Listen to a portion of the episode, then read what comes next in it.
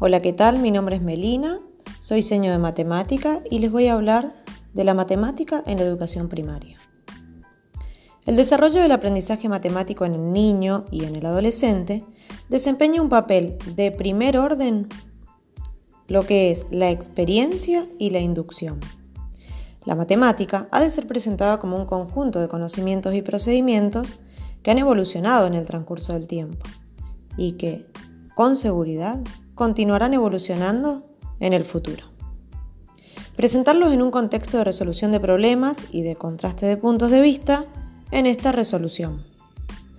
Ha de atender equilibradamente a sus distintos objetivos educativos.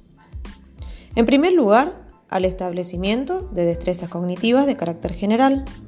En segundo lugar, a su aplicación funcional posibilitando que los alumnos valoren y apliquen sus conocimientos en la vida cotidiana.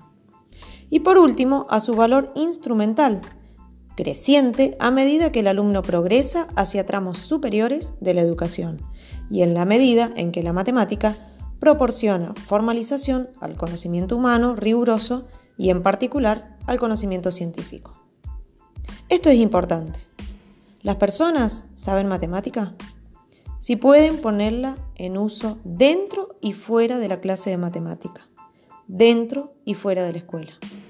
No basta entonces con resolver problemas típicamente escolares, mediante técnicas más o menos sofisticadas.